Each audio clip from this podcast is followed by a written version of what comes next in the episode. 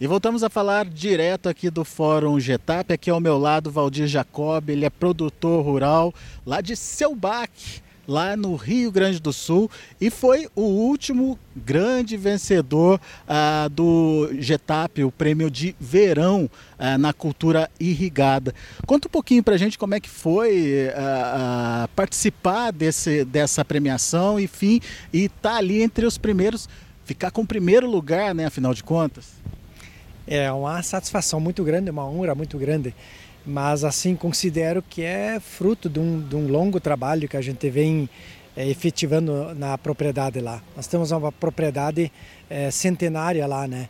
E hoje já estou na, na terceira geração da sucessão familiar lá. Então o, o, o, diferencial lá que a gente tem é o trabalho é, no solo, né? A gente preserva muito bem o solo é, sistema de plantio direto há mais de 30 anos, é, onde a gente então observa uma, uma rotação de culturas. É, de fato, a gente faz é, uma rotação é, como deve ser de culturas, não uma sucessão de culturas, e sim uma rotação de culturas, onde é, circulam em torno de oito espécies diferentes de culturas. É, num determinado tempo, por exemplo, de quatro anos, a gente consegue rodar oito espécies diferentes de sistemas radiculares, vamos falar assim, nesse solo é, agregando palha, colocando palha nessa lavoura. Então isso é um dos grandes diferenciais. A gente tem que trabalhar o solo é, não só quimicamente, e sim física e biológica. É, tem, uma, tem que haver esse equilíbrio.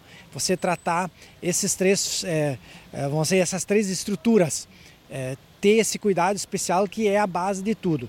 E depois sim fazer a nossa parte, que seria a questão de manejo, né, que é um grande diferencial, a questão de nutrição, de conhecer a fisiologia das culturas que você cultiva, é, onde então você, é, conhecendo isso, você acaba direcionando investimento para isso. Tem que haver um planejamento, é, vamos dizer assim, os objetivos que você quer alcançar e colocar isso como, é, como uma meta, meta individual, né, um, um propósito que aí aos poucos os resultados vão aparecendo. O senhor foi o campeão no, no segmento irrigado. Qual que foi a, a produtividade? É, exatamente, segmento irrigado. É, nós conseguimos lá é, produzir 303 sacas de milho por hectare, é, que é um, uma boa produção para o atual momento. Amanhã depois, é, como a gente sabe que as coisas evoluem, é, marca, vamos dizer assim, vai ser superada mas para o atual momento é, é uma, uma excelente produção. Né? Levando em conta que a média do, do Brasil está em torno aí de 100, 100 sacas por hectare, né? é uma três vezes mais. É, e o desafio cada vez maior. Né? Então, mas vamos assim, para alcançar isso a gente tem que ter algumas bases, né? que eu considero que é a genética, a nutrição e o manejo. Tendo atenção a isso, genética hoje, de certa forma, talvez esteja um passo à nossa frente, ou um passo à frente da nossa capacidade de explorar esse potencial. Que bom, né? Então que a gente é, mais um desafio para nós dentro da propriedade, estruturar esse solo para que possa reter água, né? É, reter nutrientes, é, gerando esse equilíbrio para que a planta possa aproveitar e expressar esse potencial todo.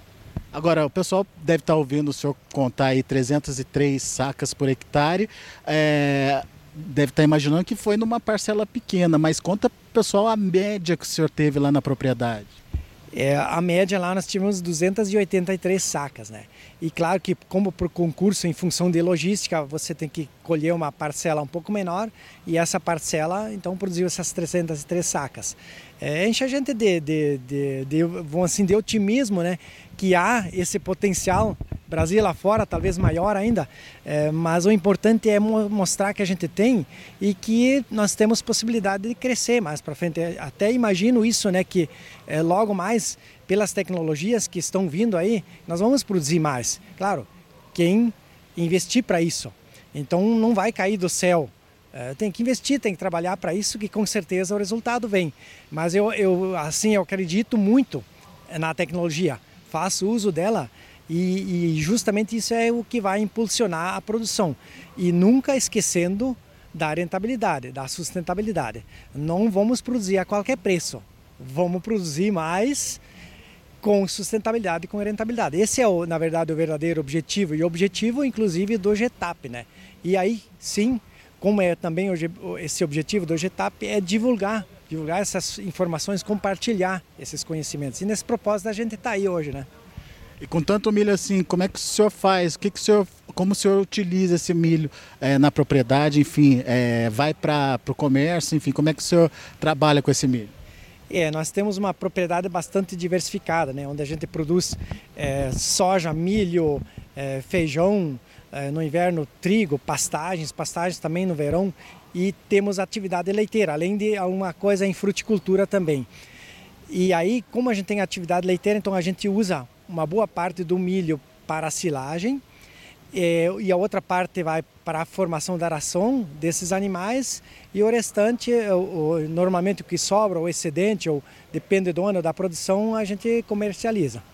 E qual é a sua meta agora, a partir de agora, sabendo que tem todo esse potencial lá?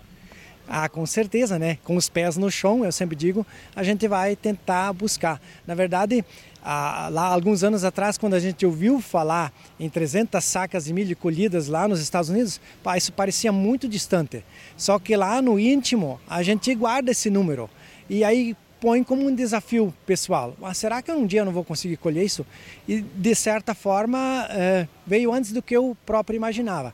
Então, assim, sabendo que a gente tem esse potencial, que bom, né? A gente vai com os pés no chão, como eu disse, com, com rentabilidade, tentar é, aos poucos é, construir é, produções maiores, né? E acredito que, que sim, porque nós temos a, a tecnologia a nosso favor. Tem ferramentas aí para frente que a gente visualiza hoje, já que, que vão nos auxiliar, com certeza, nisso aí. Fa basta fazer a nossa parte.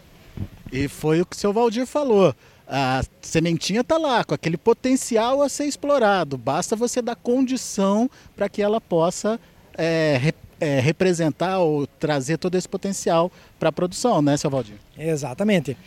É, como eu comentei antes, né, potencial genético a gente sabe que tem.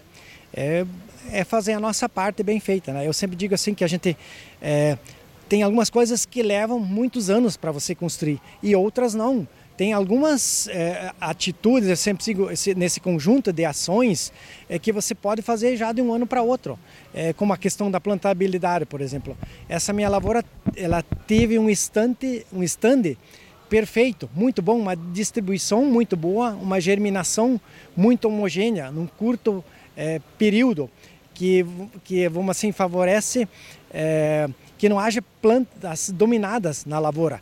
É, então isso é importante, você ter um capricho, uma paciência na implantação dessa cultura. É algo imediato que você já pode fazer no, no próximo ano que vão te auxiliar. E aos poucos, é, nesse conjunto, nessa soma de fatores, você vai construindo resultados melhores.